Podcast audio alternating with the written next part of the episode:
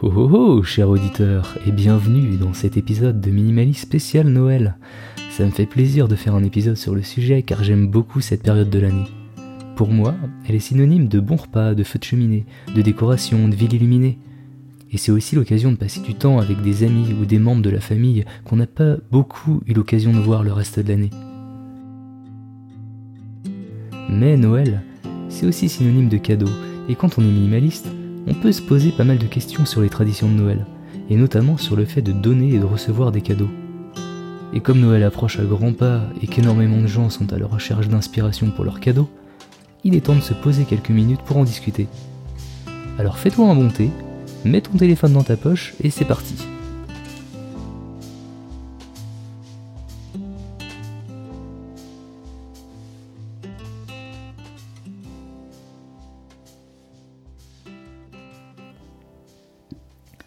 Avant d'entrer dans le vif du sujet et de parler de Noël, je voudrais d'abord dire quelques mots au sujet des cadeaux, et du fait d'offrir des cadeaux en règle générale. Est-ce qu'on doit arrêter d'offrir des cadeaux quand on est minimaliste? Ma réponse est très simple pour cette question. C'est un grand non. Non parce que déjà être minimaliste, c'est pas être radical. Si tu me rencontrais demain et qu'on discutait pas de minimalisme, tu penserais pas du tout que mon mode de vie est différent du tien. Je possède un skate, une guitare, des vinyles, une machine à laver, une voiture. Et pourtant, j'essaye de m'entourer que des choses qui m'apportent de la valeur à ma vie. Et puis, offrir des cadeaux, c'est cool, non? Ça part généralement d'une bonne intention. Le problème, c'est souvent l'exécution. On a envie d'offrir des cadeaux à quelqu'un, mais on sait pas quoi. Alors on part à la recherche d'inspiration, comme je le disais en introduction. Et quand on est à la recherche d'inspiration, on se retrouve généralement à flâner dans des centres commerciaux à la recherche d'un cadeau qu'un vendeur nous recommandera d'acheter. Et même si ça part d'une bonne intention, l'exécution est mauvaise parce qu'on se concentre sur le fait d'offrir quelque chose en perdant de vue la personne à qui on l'offre. Et pour moi, la meilleure façon de se concentrer sur la personne, c'est être à l'écoute de ses besoins. Et pourquoi pas tout simplement lui demander ce dont elle a besoin? C'est la meilleure façon de le savoir, non? D'ailleurs, pour pas mal de grandes occasions, comme des mariages, des baby showers ou des anniversaires, il y a souvent des listes proposées je suis absolument pas contre acheter un cadeau physique qui figure dans l'une de ces listes. Parce que s'il y figure, c'est qu'il va apporter de la valeur à cette personne. Et ça, c'est cool. Pour les mariages, il y a souvent une cagnotte aussi. C'est sûrement la meilleure chose à faire. Au moins, ils disposeront de l'argent de la façon dont ils l'entendent. Concernant les baby showers, ça peut être également le bon moment pour en profiter pour euh, proposer des anciennes affaires, comme par exemple des vêtements ou des jouets qui sont plus utiles ce qui te sert plus peut faire le bonheur de quelqu'un d'autre. Pour les crémaillères, c'est pareil. La meilleure façon, c'est de demander s'ils ont besoin de certaines choses pour emménager dans leur appartement. Ou alors, pourquoi pas, tout simplement apporter quelque chose qui sera utilisé lors de la soirée. Comme de la nourriture, ou alors une bonne bouteille de vin. En règle générale, faut simplement éviter les choses déjà qu'on aimerait pas recevoir, ou alors qui sont utiles seulement deux fois l'année. Et pourquoi pas offrir une expérience comme par exemple une place de concert, une séance de sport, un massage, ou tout simplement un peu de son temps. Les idées de cadeaux non matériels ne manquent pas. Alors, est-ce qu'on doit refuser les cadeaux qu'on nous offre pour Noël quand on est minimaliste? Je trouve ça dommage d'en arriver là. Pour moi, il faut essayer de préparer le terrain bien avant Noël, en disant qu'on n'est pas intéressé par les cadeaux physiques, sauf s'ils comblent un besoin réel la conversation pourra peut-être être tendue avec la famille proche qui a l'habitude de t'offrir des cadeaux chaque année. Je pense qu'il faut que tu leur expliques ta démarche. Est-ce que tu veux que je sois heureux? Oui? Alors j'ai juste besoin d'un peu de support. J'ai pas besoin que tu te sépares de la plupart de tes affaires et que tu deviennes minimaliste. Je vais bien sûr pas juger les objets que t'as chez toi, mais je vais avoir mon mot à dire quand on fait rentrer des choses dans ma vie. Je sais que ce genre de discussion fonctionne pas forcément avec tout le monde, mais je pense qu'elle a le mérite de planter une petite graine quelque part. Donc essaye d'en parler à tes proches, lance des discussions sur le sujet pour leur faire comprendre que tu veux être le maître des objets que tu ajoutes chez toi, et si tu n'as vraiment besoin de rien, parle-leur de cadeaux non matériels. Il y a plein d'expériences qu'on peut offrir à quelqu'un, ou tout simplement offrir un peu de son temps, c'est Noël après tout.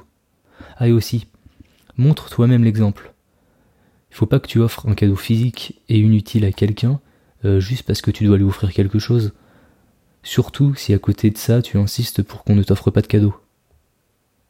Donc pour en revenir à la question sur le fait de devoir refuser ou non un cadeau quand on est minimaliste, le tout, c'est d'essayer de ne pas en arriver à cette situation.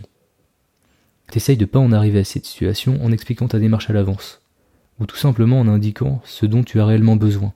Car encore une fois, le minimalisme, c'est pas arrêter de posséder des objets, c'est avoir seulement ce qui compte. Et si vraiment on t'offre un objet qui te sera d'aucune utilité, eh bien maintenant qu'il est à toi, tu peux en faire littéralement ce que tu veux, et donc ne pas le garder. Je peux comprendre la culpabilité vis-à-vis de celui qui te l'a offert, surtout si c'est quelque chose qui a coûté cher. Le plus simple, c'est peut-être de retourner vers voir cette personne, lui expliquer que ça ne te servira pas, et lui demander si ça pourrait lui servir. Ou peut-être un autre membre de la famille. Donne-le à quelqu'un d'autre à qui ça apportera de la valeur. C'est ça aussi l'esprit de Noël. En parlant d'esprit de Noël, il y a quelque chose qui me dérange avec tout ça, c'est que Noël est devenu un jour obligatoire pour s'offrir des cadeaux pour montrer son amour. Et il y a deux problèmes dans la phrase que je viens de dire. Le fait déjà que Noël soit un jour obligatoire pour s'offrir des cadeaux, et en plus de ça, que s'offrir un cadeau, c'est vu comme un signe d'amour. On a programmé des jours dans l'année pour s'offrir des cadeaux et montrer son amour, comme si les autres jours ne comptaient pas. Tiens, c'est la Saint-Valentin, laisse-moi te dire que je t'aime en t'offrant quelque chose qui brille. Offrir un cadeau, c'est pas montrer son amour. On est devenu consommateur de l'amour, et, et l'amour, c'est pas une transaction. L'amour, c'est avant tout de l'intention, de la considération pour l'autre, et de la présence. Mais ne me fais pas dire ce que j'ai pas dit. Ça veut pas forcément dire que c'est mal d'acheter quelque chose à quelqu'un, au contraire. Mais faut juste ne pas associer ce cadeau à de l'amour. Je pense pas que l'amour fonctionne vraiment comme ça. Je pense qu'il y a bien d'autres façons de montrer à quelqu'un qu'on l'aime. Et quitte à offrir quelque chose, pourquoi ne pas le faire un jour complètement aléatoire dans l'année? L'effet de surprise en sera encore plus appréciable. Quand je repense au Noël de mon enfance, et ce que j'en retiens, c'est pas les cadeaux qu'on m'a offerts. Je m'en rappelle de quasiment aucun pour être honnête. Par contre, ce dont je me souviens, après toutes ces années, c'est l'anticipation, les préparations de sapin, les repas en famille, le fait de revoir mes cousins, les soirées à regarder des films de Noël, le nombre de fois incalculable où j'ai vu maman j'ai raté l'avion par exemple. Ce qu'il me reste de Noël, au final, c'est avant tout ce qu'il y a autour de Noël, pas les cadeaux, mais les expériences. Et je voudrais maintenant terminer cet épisode de Noël en te lisant un petit essai tiré du site theminimalist.com que j'ai traduit et qui résume plutôt bien l'épisode. J'ai une suggestion pour toi. Et si cette année, tu offrais seulement des expériences Ton Noël serait d'autant plus mémorable, non? Pense à ces expériences. Une place de concert, un bon repas fait maison, une entrée pour une pièce de théâtre, un petit déj joli, un massage, une balade à pied ou en voiture vers une destination inconnue, passer un après-midi à discuter sans aucune distraction, s'embrasser sous le gui, visiter un marché de Noël, regarder un coucher de soleil, skier, faire du snowboard, faire du traîneau, danser, faire des bonhommes de neige, boire du vin chaud, prendre du bon temps ensemble, regarder le soleil se lever un matin d'hiver. Quelles seraient les expériences que tu pourrais proposer à quelqu'un à qui tu tiens? Les expériences créent et renforcent les liens entre tes proches et toi. Tu penses pas que ce genre d'expérience t'apporterait bien plus de valeur que des cadeaux matériels? Tu penses pas que tes proches trouveraient plus de valeur dans ces actions? Il n'y a qu'une seule façon de le savoir.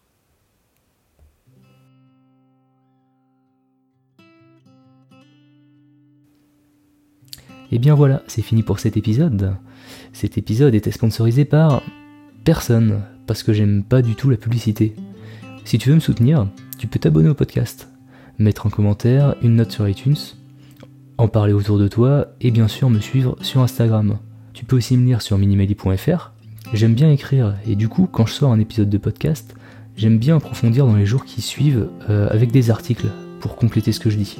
Je suis aussi preneur de toutes les remarques ou questions sur le minimalisme par mail sur hello@minimali.fr. Comme d'habitude, tu peux retrouver tous les liens dans la description de l'épisode et donc, on se revoit dans deux semaines pour le prochain épisode, juste avant le nouvel an. D'ici là, je veux quand même te souhaiter très belles fêtes de fin d'année, profite à fond des personnes qui seront autour de toi, prends le temps de discuter avec elles, et mets-y toute ton attention. Je vais essayer d'appliquer aussi mes propres conseils pour les fêtes qui arrivent de mon côté. Merci de m'avoir écouté jusqu'au bout et à très vite